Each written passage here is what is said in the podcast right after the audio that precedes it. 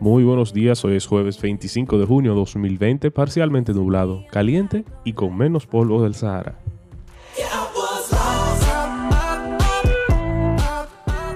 El presidente de México, Andrés Manuel López Obrador, anunció que en los primeros días de julio viajaría a Washington, donde espera encontrarse no solamente con su homólogo estadounidense Donald Trump, sino también con el primer ministro de Canadá, Justin Trudeau, con motivo del inicio del nuevo tratado comercial entre estos tres países, conocido como TMEC.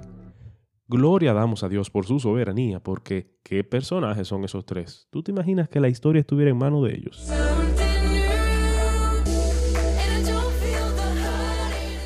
El cuestionado presidente de Venezuela, Nicolás Maduro, dijo que luego de las elecciones de la Asamblea Nacional y de Gobernadores, si se recogen las firmas necesarias, habilita un referéndum revocatorio en su contra.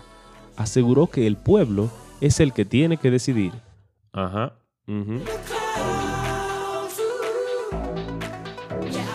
El grupo canario encargado de realizar las pruebas Verope a la central termoeléctrica Punta Catalina advirtió que la central podría colapsar si se ponen a operar sus dos unidades a 386 megavatios brutos. Hmm.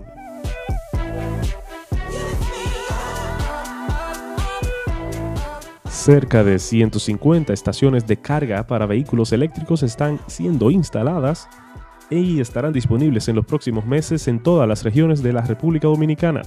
Este proceso está siendo preparado por la plataforma tecnológica Evergo de Interenergy Systems, quien se ha planteado el objetivo de llegar a 500 estaciones de carga para la movilidad eléctrica en el país en diciembre de 2021.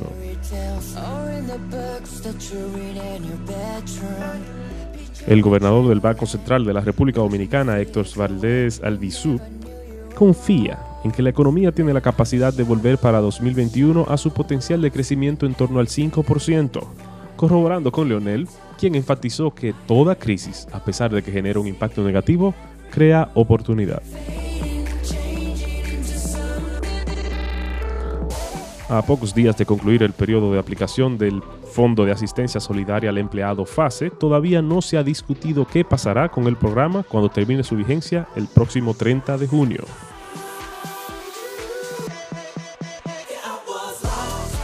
Los jugadores de grandes ligas deben reportarse a los entrenamientos el primero de julio con miras a iniciar una serie regular un tanto irregular.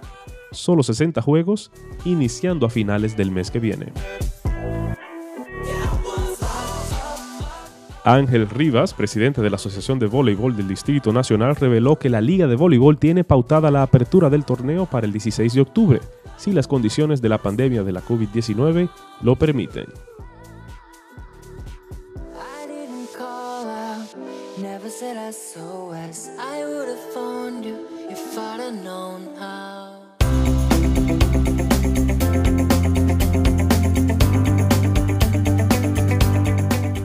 ¿Cuál debe ser mi postura al orar? La postura no es algo que comentamos muy a menudo. De hecho, hablar sobre la postura, cómo posicionar el cuerpo cuando estamos en ciertos lugares para lograr ciertos propósitos, puede sonar absurdo hoy en día.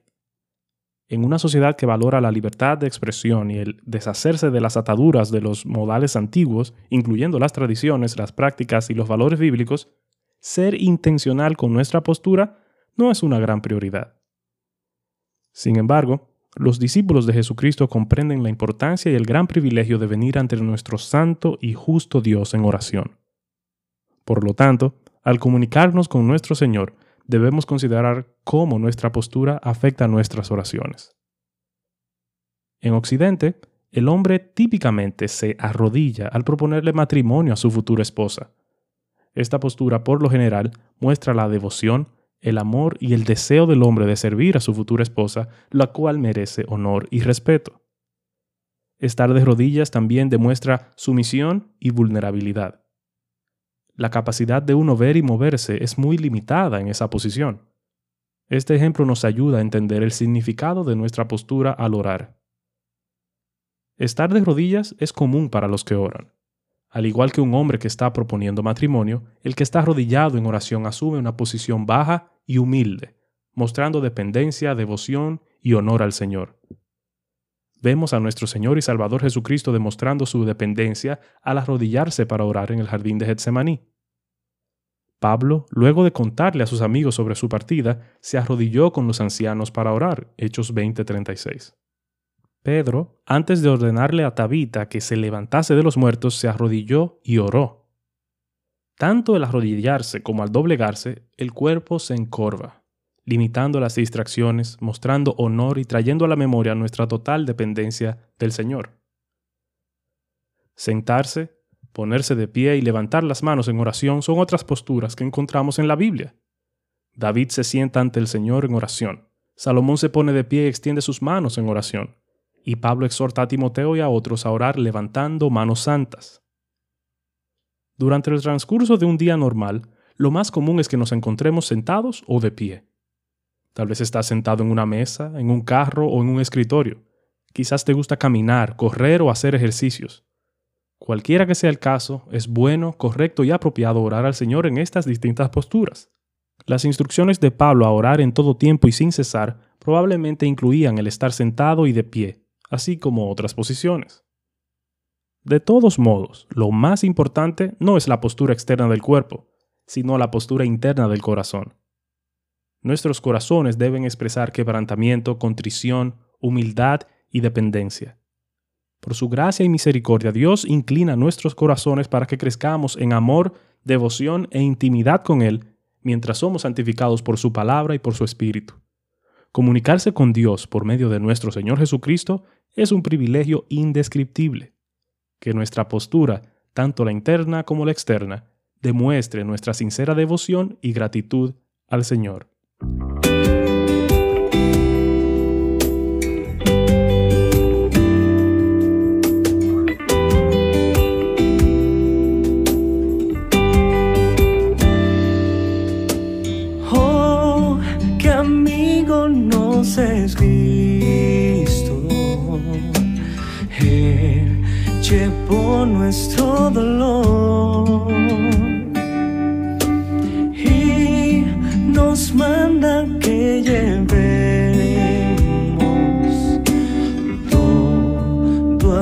En oración.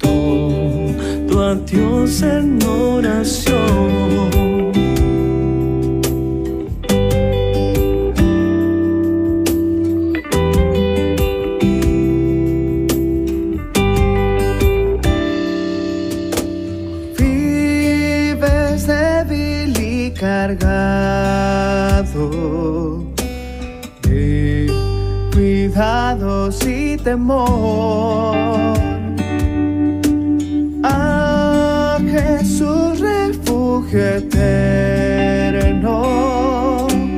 Dile todo en oración.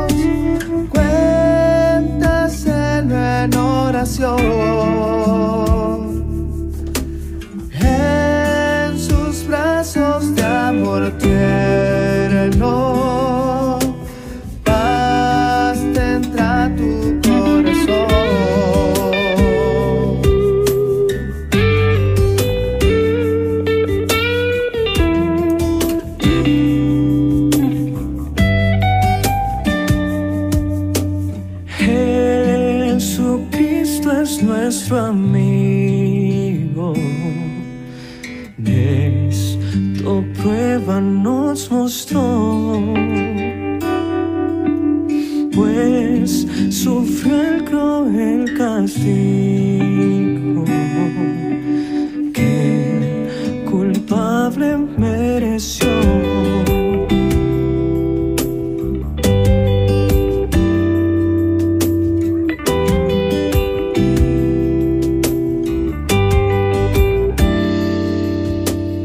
El castigo de su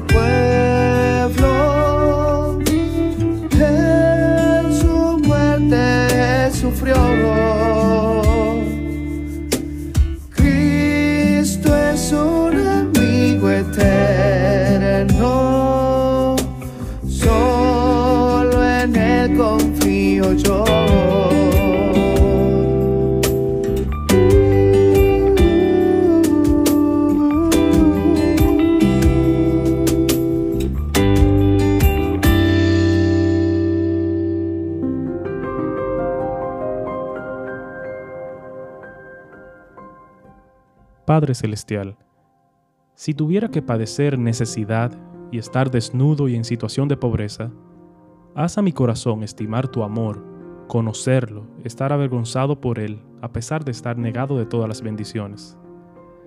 Es de tu misericordia el afligirme y probarme, con necesidades, pues de esta forma yo veo mis pecados y deseo la separación de ellos.